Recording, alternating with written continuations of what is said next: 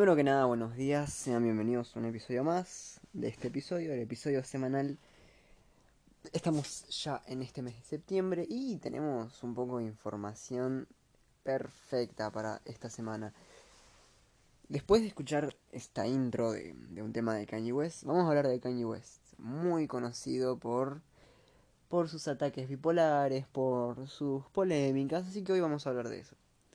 En las últimas horas eh, Kanye West, que en los últimos días se había postulado para ser el presidente de los Estados Unidos, em, lanzó unos preocupantes tweets, por así decirlos, contra Kim Kardashian y Kris Jenner, su suegro o suegra, porque el tipo es trans. Bueno, dato irrelevante. También había dicho que, a Michael Jackson lo mataron, etc. Bueno, en las últimas horas, em, otra vez saltaron las alarmas por la salud mental de Kanye West. El rapero tiene 45 años, para los que no, lo sepan.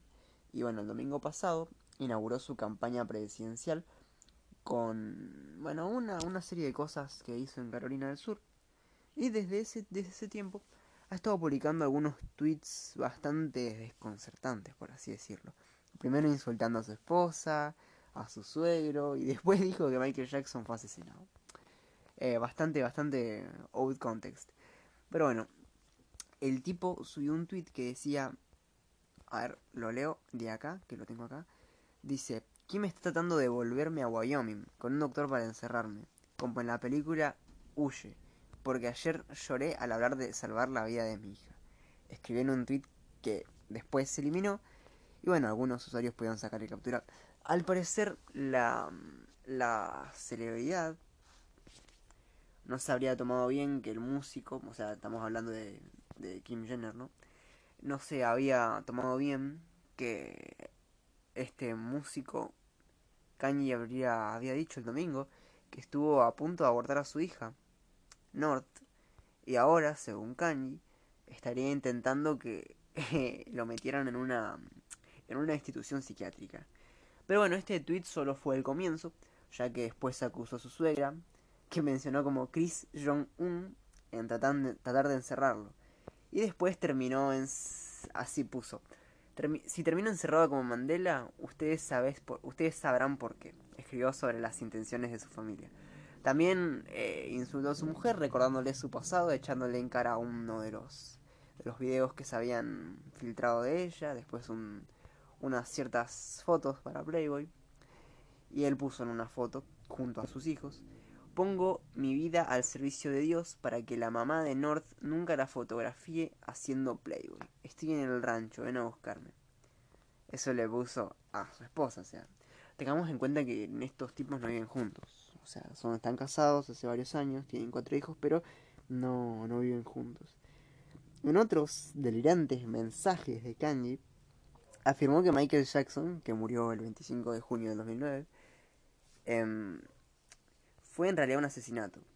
West señaló directamente a Tommy Motola, ex jefe de Sony, como responsable de la muerte del rey del pop.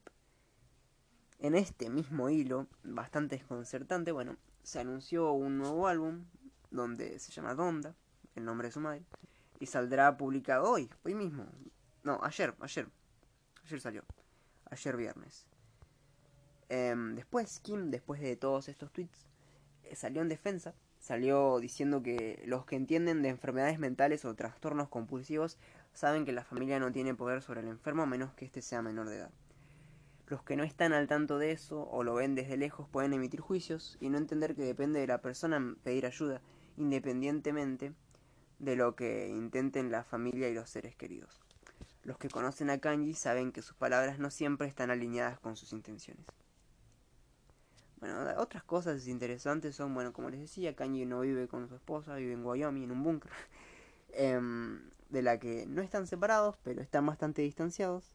Ellos se casaron en el 2014, tienen cuatro hijos y hace meses que viven separados. Algunas fuentes cercanas a Kim Kardashian aseguran que se siente impotente de no poder ayudarlo. Y como ya sabemos, o ya saben muchos, eh, Kanye West sufre de trastorno bipolar y que dos años antes, en el 2018, tuvo que ser ingresado a una clínica.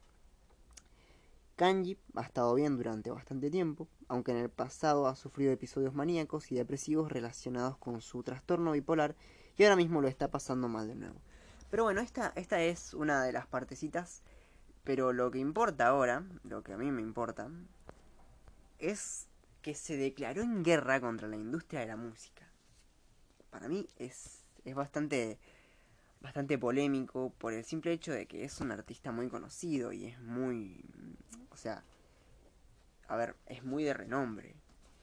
¿Qué hizo? Bueno, el tipo eh, publicó un video orinando sobre uno de los Grammys que él tiene y amenaza con no hacer música nueva hasta que no pueda ser propietario de los derechos de su país. De su música, perdón. Pero bueno, vamos a, vamos a leer un poco de esto. Así, así les comento cómo, de dónde viene todo. La pregunta es, Kanji, eh, West, ¿está en guerra con el mundo o con él mismo? Para mí está en guerra contra todos. Como les decía, hace meses anunció su candidatura a la presidencia de Estados Unidos y el asombro dio paso a la preocupación cuando en paralelo a sus primeros actos de campaña comenzó a lanzar erráticos tweets sobre su familia, como estuvimos hablando. Y bueno, em, esta etapa se cerró. No se sabe si en falso, con las explicaciones que, dio Kardashian sobre la bipolaridad, como les comentaba recién. Pero bueno, la parte política, aún Colea y el famoso rapero, eh, sigue siendo formalmente candidato en dos estados. Se ha gastado entre julio y agosto casi 7 millones de dólares de su bolsillo en la candidatura, y aunque es matemáticamente imposible que llegue a la Casa Blanca, sí puede arañar votos cruciales en varios territorios. Una situación que avala la interpretación de una... Em, de esto, a ver, ¿cómo les puedo decir? Es de que su candidatura es una estrategia para mí perfecta, hermosa, de perjudicar a los demócratas para sacar a Trump del, del, mando, ¿no? Y a mí esto me encanta. Obviamente también le puede perjudicar a Trump en ciertos puntos por sacar el voto negro, pero no creo que... Voto negro, espera, escúchame. Perdón, perdón. El voto de color. perdón, perdón, perdón. No pasa nada. Parece que estas, estas cosas no son suficientes para Kanye West y bueno, como les dije, empezó a pelearse con, con la industria musical. Empezó con un gráfico y polémico simbólico. Ah, perdón. Eh, me he perdido. Empezó con esto. Con esto tan gráfico y simbólico que es orinar un Grammy. Terrible, terrible. con una foto diciendo, créanme, no pararé. Para mí este tipo está loco. Pero disfruto de los locos. Me, gusta, me gusta disfrutar de, lo, de los de los shows que hacen alrededor suyo. Según publican varios medios, West comenzó a batallar contra sus sellos discográficos este lunes cuando tocó la estructura de la industria de la música, declarando que los músicos en realidad no tienen ningún poder ya que las discográficas son dueñas de todo su trabajo. Ese mismo día, apuntó directamente a Universal y Sony y afirmó que no lanzará nuevos trabajos hasta que ellos le libraran de sus contratos con ellos. El martes fue un poco más allá y hizo referencia al mismo tema y, se metió un poco con la NBA. Eh, dijo que la industria de la música y la NBA son bardos de esclavos modernos. Soy el nuevo Moisés. No hay NBA o industria de la música sin gente negra. Los contratos justos importan. La propiedad importa. Tiene razón tiene razón. Hay, hay que admitir lo que tiene razón. West también confirmó también compartió capturas de pantalla de uno de los contratos que firmó con un Universal en 2011 y después tuiteó. Me siento tan humilde y bendecido porque Dios me haya puesto en una posición lo suficientemente fuerte para hacer esto. Sigan todos orando, está funcionando. Después dijo, eh, nos hemos sentido cómodos con no tener lo que merecemos. Eh, ellos nos permiten tener un poco de dinero de las giras, conseguir alcohol, dinero, joyas, mujeres y alimenta nuestros egos. Y bueno, después se empezó a insultar a los de Black Lives Matter, que eso me pareció perfecto.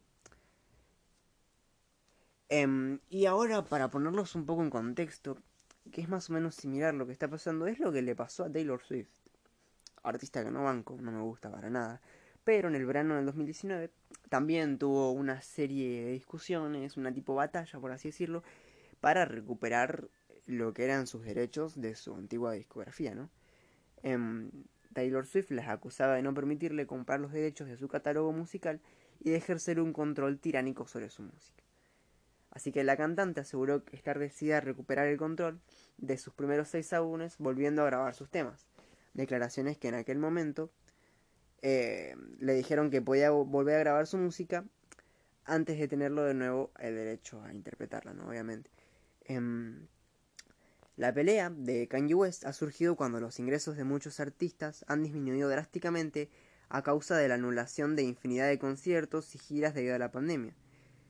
A esto él se refirió. En el mundo del streaming la propiedad de los derechos lo es todo. Esa es la mayor parte de los ingresos. En época de coronavirus los artistas necesitamos nuestros derechos, los artistas se mueren de hambre sin giras, yo voy a reclamar nuestros derechos por todos los artistas. A ver, terminando el podcast sobre este tema, me parece perfecto la discusión y el pedido que hace Kanye West. Capaz las formas no las son, pero para, para contarles en este, en este día sábado, es una noticia que, que es bastante interesante. Me parece perfecta compartirla con ustedes. Y bueno, les recomiendo eh, su último álbum. Yo no lo he escuchado, pero seguramente está bueno.